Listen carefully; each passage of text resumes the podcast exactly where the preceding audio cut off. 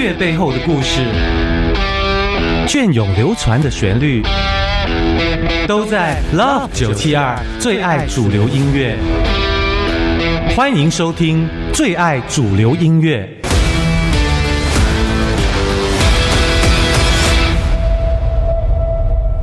我是阿祖蔡荣祖，最爱主流音乐呢。每一集都要为您介绍一位音乐人，他们对于华语流行音乐的贡献不足以用笔墨来形容啊。所以我想用这样一个轻松对谈的方式，让你可以对喜欢热爱的音乐作品呢有更深一层的了解。今天访问到的音乐人呢，有着多重身份，除了是畅销作家，更是获得金曲奖肯定的金牌填词人。另外还有一个很重要的身份，他是唱片公司的企划，这意味着文章写得好，文笔一流之外呢，对于企划过的歌手，他了如指掌的同时，或多或少呢，都知道一些不为人知的秘密。他从开始创作以来，写过无数的歌词，发表了超过六百首的作品。也因为他写过许多触动人心的歌词，由这么多优秀的歌者来演绎啊，很难不让人觉得呢，他私底下是不是也是个感情很丰富、阅历很深的人呢？马上来欢迎最爱主流音乐第一集的特别来宾，来自台湾的知名填词人葛大卫。葛大你好，大家好，祖哥好。首先要谢谢你啊，在百忙之中呢，愿意来接受我们的访问。我们还是要打破砂锅问到底啊。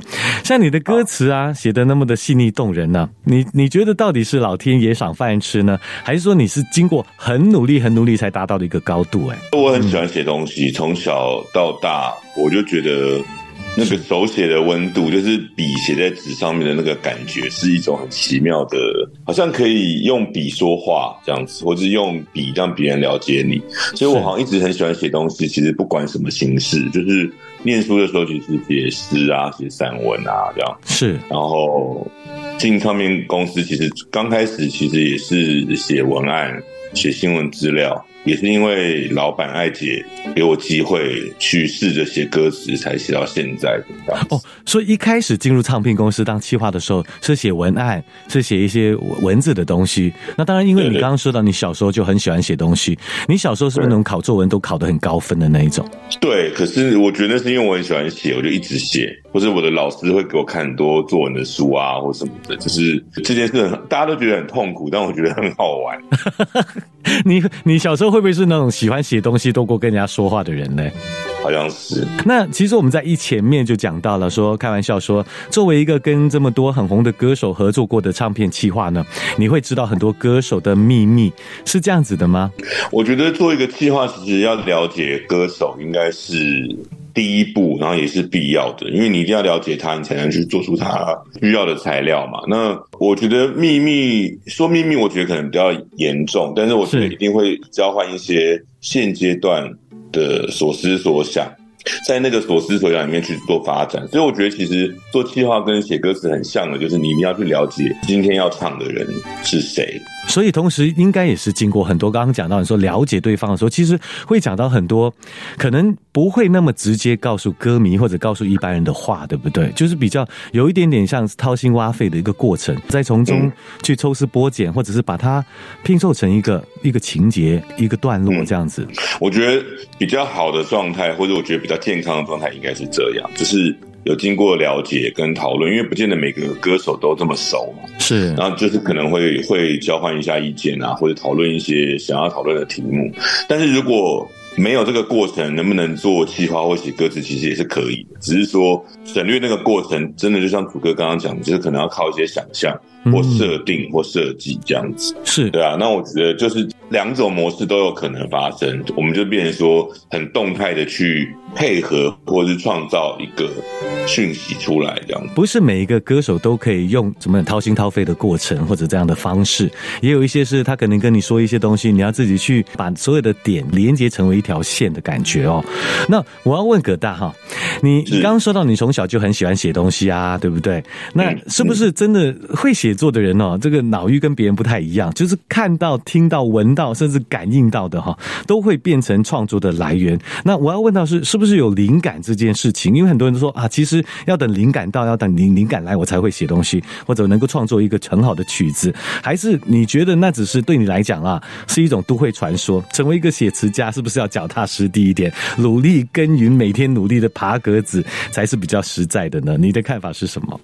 我觉得有灵感这个东西，但是我觉得好像创作不是全然的依赖灵感，而而是说灵感应该是说生活中的感受积累到一个程度的时候，因为我觉得不管是写歌词或是任何形式的创作，我觉得吸收这件事情，或者说呃从自己发生的，或从他人发生的，或者自己观察到的。甚至是自己没有察觉到自己观察到的东西，去累积一些生活经验，或是不管是词汇也好，或者说自己创作的材料也好，我觉得累积到一定程度的时候，它它会爆发出来，或者说它会忽然在在某个时间点提供给你的来源。那我觉得那个东西就是我所谓的灵感。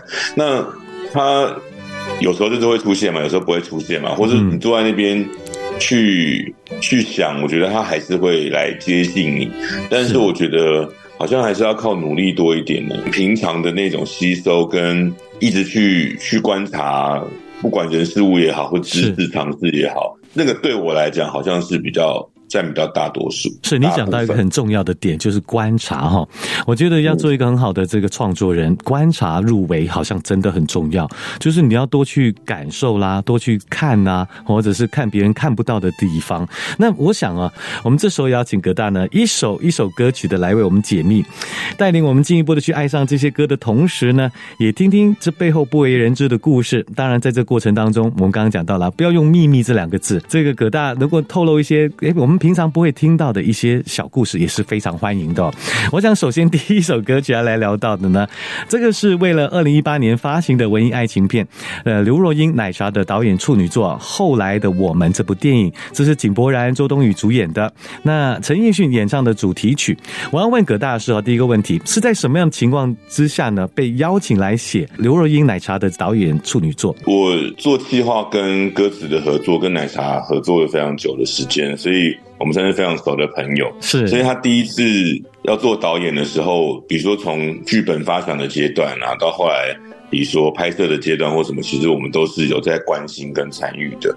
进到音乐的环节，但他发出了邀请，我们就一定就是要全力以赴嘛。对，也很开心，就是在剧本阶段就有参与或给一些意见，或是说，呃，他也会来问我的意见啊，会问我的想法，所以。其实这个故事在我心里面是一直存在心里的，所以要写这个歌词的时候，我在看到要放进去的段落的时候，我其实就大概知道我想写一个什么样的歌，这样要用什么样的语气，用谁的角度。我觉得它就是一个很很很很顺的进行，这样。我就忍不住要问了，这个因为我们听到歌很感动，你知道吗？那我们就想说，哎，到底你眼中的奶茶是一个怎么样的人呢？其实我觉得他是很典型的双子座，这样，其实他很聪明，很有智慧，是，然后 EQ 很高，但是他并没有忘记他自己感性的那个部分，所以我觉得所有。你看起来理性的人，嗯，他还在努力追寻他感性的那个部分，或者是你看到很所有很感性的人，他在追寻一个很理性的层次的时候，我都觉得这样子的人很了不起。所以你觉得奶茶是一个很优秀的双子座，对不对？非常非常，把感性跟理性这个部分都掌握的很好，而且都没有忘记。你刚刚讲一个重点，因为有些人太过过度感性，他忘了理性的部分，有时候出来的东西可能并不是这么容易给大家接受。当你理性跟感性做好平衡的时候，时候，它可能出来就是一个很 well balanced 的一个作品了。音乐背后的故事，隽永流传的旋律，都在 Love 九七二最爱主流音乐。欢迎收听最爱主流音乐。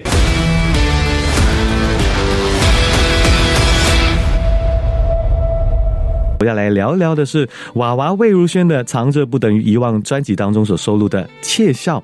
那这个《窃笑》的曲子啊，介绍一下，它是由曾经写过给张学友演唱，大家很熟悉的黑白画印这个马来西亚的创作才子伍家辉的曲子，葛大的词作品。其实，在葛大写过这么多的主打歌里面啊，这个今天的私密歌单特别选了这首歌，想必一定有什么特别的地方。呃，其实这首歌，因为主歌叫我开歌单的时候，我就想说。呃，当然有一些是那种大家耳熟能详的主打歌，有一些是我自己很私心喜欢的冷门歌。嗯哼，那这首歌其实是因为娃娃我在做，因为我也在电台做节目，我在做上一季的时候。是娃娃在电台碰到我，出给我题目，我才回去写的。那我又想到说，我其实，在电台每次准备节目的时候，我我其实好像看到主歌走过去很多次。对，跟大家说一下，我在台湾的时候呢，跟葛大在做的这个节目是同一个电台，所以我们也算是同事啊。对对对对，我就常常常看你走过去，我就想说，那我就选一个跟。电台这个脉络比较比较接近的歌，这样。我就想到那时候好像录完吧，还是刚好碰到娃娃要上节目，他就说他想写一首歌叫《窃笑》，哦，是想到这两个字，他开了一个题目给你叫《窃笑》哈，偷偷的笑的窃笑。那我觉得蛮蛮有趣的，因为窃是一个偷窃嘛，是。偷走，那笑笑容嘛，窃笑组合起来又是一个偷笑，但他又没有偷窃的意思，所以我就把。偷窃、跟笑容、跟偷笑这三个概念写成一个情歌，这样子是好有趣。你把这个三个不同的 concept 放在一起，那你觉得你写完出来之后呢，有有达到那个效果吗？娃娃看了之后满意吗？他很喜欢啊，因为我我们好像是一字都没有改吧。然后，而且因为这次演唱会的时候，就他有一个桥段，就是大家点歌嘛，就是点他演唱会很少唱的歌，是他就有唱了这一首，所以我也觉得哇，现场听这个歌。真的还是很感动这样子。其实你是，我觉得这首歌很适合在静静的在一个人的空间里面，因为那个歌的意境的感觉啦，回忆起点点滴滴。你我还是要讲一讲娃娃魏如萱，我我知道你跟他也很熟哈，那是怎么样熟起来的？那你又觉得他是什么样的人？我们好像认识蛮久，但好像也是在近期，比如电台常常碰到的时候才会多聊。然后因为。后来歌词有越来越多的合作，所以才慢慢变熟的。那我觉得他就是一个很爽朗的天秤座，但他也是很细腻。所以我我在跟他聊天或聊歌词的时候，我会去想想想办法去接住他那一个很细腻的部分。然后他有时候就会命题作文嘛，或者就是会出题目，我就会去想，我就会确认说，那你现在。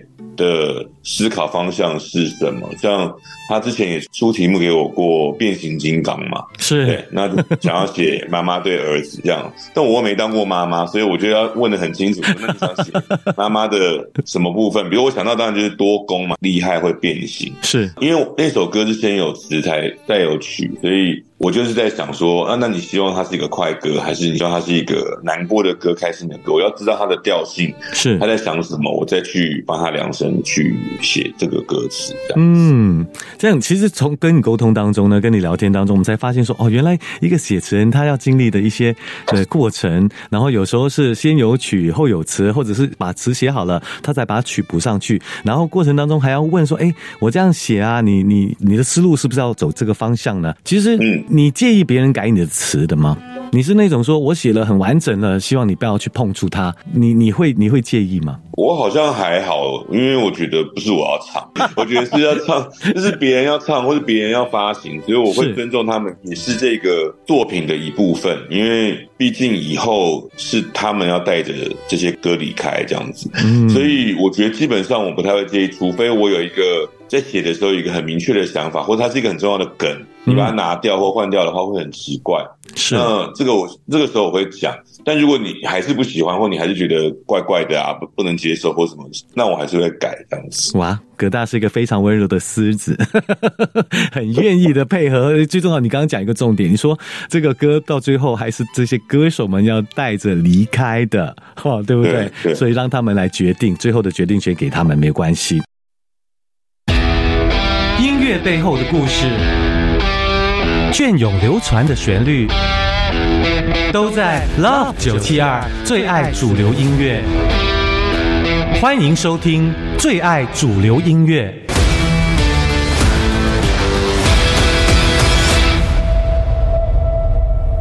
好，再来呢，选的这首歌曲呢，请葛大来开歌单呢。他开了一个，我看了其实蛮欣喜的。他是刚刚获得了金曲奖最佳国语男歌手啊。那本身呢也是个非常优秀的创作人，他是 Hush 自己谱曲的《都会爱情三角习题》。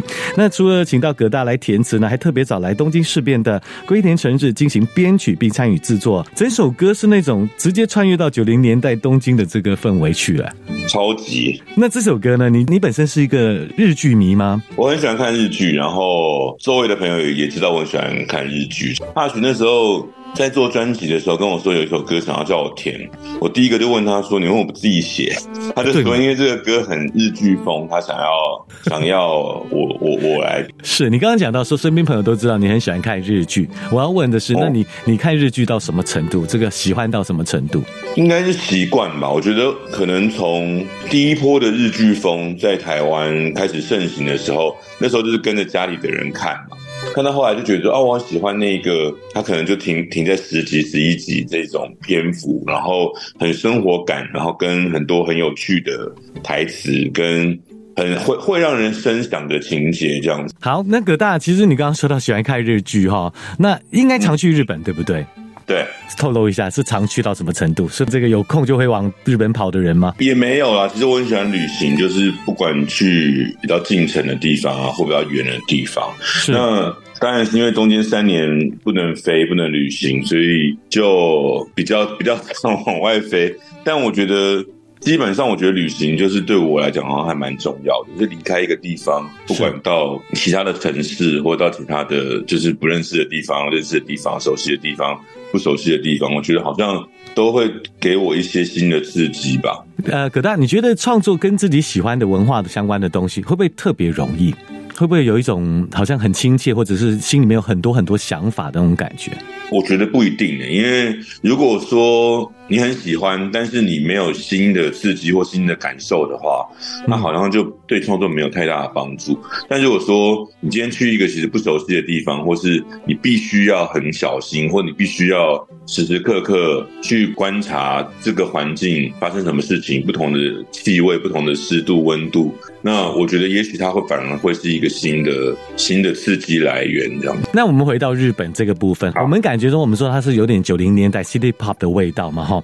那你有没有感觉到那个年代的日本哈，在各种文化的输出上面，好像都是在一个非常高峰的时期，后面的好像没有那么的精彩，或者是没有那么的吸引人。我觉得好像关注的题目不太一样。比如说，我觉得九零那时候，因为都会这件事情嘛，其实包括我觉得九零年台湾的流行音乐，其实在强调都会这件事情。所以我觉得那个都会的发展跟人口都往都市跑的这件事情。之下，然后发生了很多，不管是爱情的故事啊，或者是那种政治经济啊，或者各各个环节或是层面的变化，我觉得好像有很多题目可以讲。那我觉得现在是一个比较分众的市场，所以要讲什么可以让大家都很有感这件事情，我觉得。好像也比较困难一点。葛大讲的很有道理。最后来问我们播出 Hush 这首跟你合作的歌之前呢，说一说你对 Hush 的看法。我们是是蛮好的朋友，然后很多事情都会讨论，包括我自己的呃电台节目也都会请他来聊天。这样，我觉得他是一个非常细腻的人，然后我很喜欢听他。在感受一些事情的时候的反应或情绪，或是我们聊到一些题目的时候，我是怎么想的，他是怎么想的，有时候不太一样。但是因为他上升也是狮子座，所以我们就好像蛮多东西可以去把那个反应串串在一起。我很喜欢我在他身上看到一些我找不到的投射，这样子。音乐背后的故事，隽永流传的旋律。都在 Love 九七二最爱主流音乐，欢迎收听最爱主流音乐。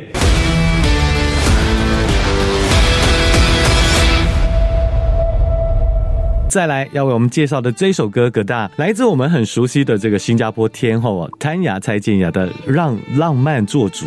老实讲哦，刚开始我们 DJ 说在介绍这首歌的时候呢，常常都会卡在那个“让让浪漫做主”。真的哦，它收录在二零二一年发行的 Depart 专辑当中的主打歌之一。那说到 Depart 专辑，要一定要跟大家介绍一下，这也是谭雅呢有很大收获的一张专辑，因为她获得了第三十三届金曲奖四项大奖的殊荣。那葛大来跟我们说一说哈。其实应该蛮多次了吧，跟泰雅合作，对不对？对对对对，因为呃，我之前去华纳上班的时候，要负责的艺人就是他。对，从 Beautiful Love 一直到现在这样。那我我那时候也是写完之后没有这个感觉，然后到电台大家都说这个歌名也太难念，但我跟谭雅都都没有觉得那么难念，大家都觉得很难念。对，那我觉得这次也是因为，比如说。潘雅希望我帮他写一个就是比较明亮的歌，这样子就是对爱情啊、对生活的感触是比较正面跟比较有向前进的动力的这样子。那所以就听了这个 demo 之后。帮他写了一个这样的歌，这样那没有没有想到就是变得传唱度很高，这样就是很谢谢大家。是这张专辑因为是在疫情底下所发行的哈，对。那大家好像在这张专辑当中，有有带着跟以往的不同的一种，我想应该说疫情底下每个人都不一样了。对，我觉得我觉得呃，其实他是一个在开案的时候。很清楚知道自己这张专辑要做，比如说这张专辑要探讨的是阴暗，还是这张专辑要探讨是单纯。我觉得其实他都会有一个蛮清楚的蓝图。这样他讲的七七八八的时候，我们就用文字，或者我们就找适合他那首歌的作词人进来，然后跟他一起参与，把他想讲的事情文字化、歌词化这样子。是，我觉得因为他都讲得很清楚，所以我觉得我们做的就是主要是倾听，然后去消化。然后帮他找到一个很好的去处，这样子。好了，我想这首歌，我想大家因为我们常播哈，不管是在台湾、在新加坡，就刚刚讲到传唱度很高嘛，DJ 也很爱播。虽然念起来说呢，都要很小心，让浪漫做主。刚刚说到从华纳时期就已经跟他一直有合作了。那对你你眼中的谭雅是一个什么样的人？觉得她就是一个很万能、很全能的女子。她会一直找东西学，然后而且都学得很好。就是像我自己很喜欢学东西，但是学一学可能就半吊子啊，或者啊，她是比如她她这一阵子钻研什么或学什么，她就会真的把它弄清楚。所以我觉得他他真的是活在一个自己跟宇宙某一个很特别的相连的频率下，然后他想去探触什么、碰触什么，那个东西就会去找他的一个很奇妙的人类。哎呦，哇！我发现呢，你刚我们从一路介绍下来，每一个歌手在你眼中，其实看出去都有他们很不一样，或者让你很很欣赏，或者是甚至是有点羡慕的部分。音乐背后的故事，隽永流传的旋律，都在 Love 九七二最爱主流音乐。欢迎收听最爱主流音乐。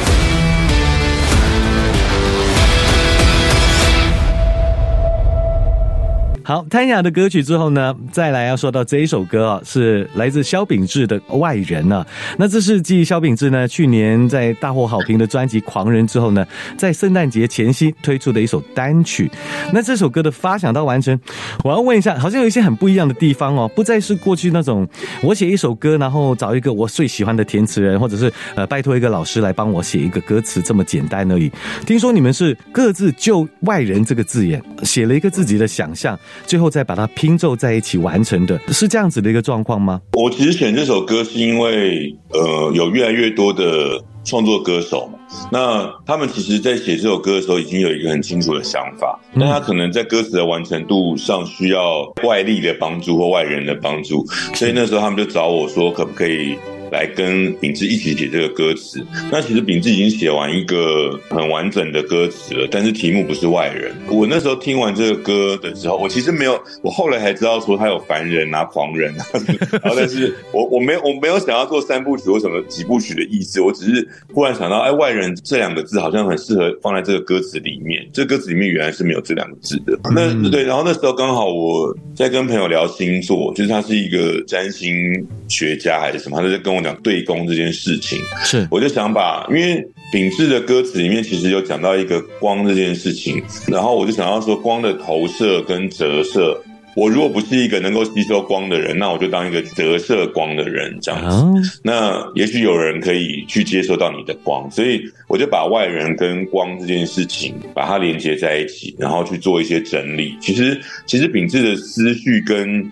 跟情感已经非常的丰沛了，所以其实我就是把题目放进，我把外人这个题目放进去，然后再把光的意念再加强一些，所以我觉得这个沟通过程很有趣，因为比如说我我整理完我的版本之后啊，再回去给秉志看，那哪些东西他喜欢，哪些东西他觉得他原来的那个感觉比较好，或比较有趣，或是比较动人，那我觉得我们就去做讨论。所以我觉得那个讨论，然后和谐这件事情，对我来讲很新奇，然后我也觉得我也可以借由这个过程去更了解。一个艺人或新的朋友这样子是哦，所以呃，葛大，你跟秉志之前是没有那么熟悉的，或者是没有合作过，比较不熟，可能就是见面或后台碰到就是点头打招呼，但是在这个之前好像没有。联络方式，对，啊，所以也是第一次跟他合作吧？应该是讲说第一次参与了他的作品哦。那你单从这些来来回回当中啊，虽然没有说你说之前根本连联络方式都不会有的哈。如果这个很直觉型的你来看他，你觉得他是一个什么样的歌手？他他的歌里面就是非常的深情，跟就是他那个感情好像已经要满出那个歌了。是他每一首歌都很满满的情感，非常的安静跟低调。对，所以我会觉得说，哎，他有很多藏在内心里的情感，我就很希希望或者。我也很期待他可以继续写，然后把它都唱出来，因为我觉得那个情绪满出来的这件事情，我觉得是很难得的。因为我觉得创作的人最怕就是无感。或是怕自己，哎，我好像对什么事情都没有感触。那他的感感情感触是很多的，所以我觉得在他那个很安静、很很内敛的个性的反差之下，我就会更好奇他还会唱什么歌，他还会有什么样的想法。所以我就是会一直碰到他，我就是说很期待他的新歌，很期待他继续写这样子。嗯，你很棒，你一直在鼓励他。当然，我们也很期待秉志，就像你讲的哈，有更多把他内在的一些还没有让大家知道。有没有感受到的呢？尽量把它发挥出来。音乐背后的故事，隽永流传的旋律，都在 Love 九七二最爱主流音乐。欢迎收听最爱主流音乐。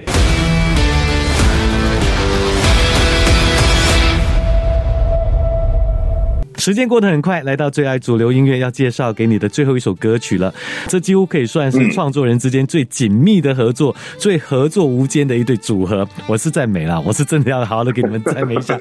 你自己有没有这种感觉呢？你跟拉拉、徐佳莹是不是一种天衣无缝的存在？就是蛮奇妙的这件事情的发生，因为因为他也是从第一章开始，我就是做他的 A N R 这样，就是制作计划。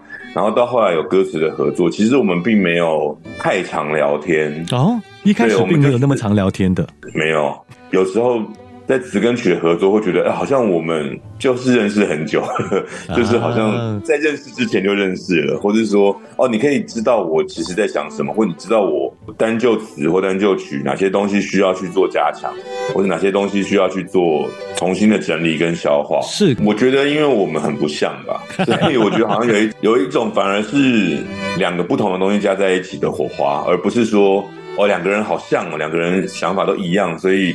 做出一个一加一大于二的东西，我觉得好像不是那样，而是说当下的阶段是什么，我们可能面对到的问题都不太一样。是，但是我们各自拿出来的时候，把它组合成一个，哎，原来我没看到的那一面就是你，或你没看到那一面就是我的那样子的感觉。好，那再来，那你觉得拉拉是个什么样的人呢？我觉得拉拉就是一个内心同时有太阳跟黑洞的人。哎呦，对，所以你会看到它很太阳的那一面，但是其实它有一个黑洞。那黑洞它并不是不让你看见，而是如果你没有看见黑洞的能力，你就看不见。蛮所以，对对对，所以所以，比如说，我觉得有时候我想给予的陪伴或关心，并不是就是用那种很明确或很显性的方式，但是我可能会想要用一些能够看到黑洞的方式去鼓励他，或者说陪伴他，甚至是我自己在我的黑洞出现的时候，我也会让他看到，然后让他。关心我，或是跟他聊这样子，就是当我们彼此需要的时候，我们就会出现这样子。很好哇，真的是天衣无缝的存在啊！不过我想这首歌叫《切割》啊，来说说看。其实因为拉拉的给这张专辑，其实就是用很多他从小到大的流行音乐的养分嘛。我相信，比如说在做创作人，在做歌手，甚至像主歌现在当 DJ 这件事，都是因为很喜欢音乐，是所以。过去我们听的音乐，现在我们听的音乐，都在养成我们的过去、现在跟未来。那切割这个歌，其实那时候是因为拉拉小时候很喜欢阿妹的解脱嘛，所以我们就用那个解脱的 R&B 的基调去写成一个新的歌，这样子。音乐背后的故事，隽永流传的旋律，都在 Love 九七二最爱主流音乐。欢迎收听最爱主流音乐。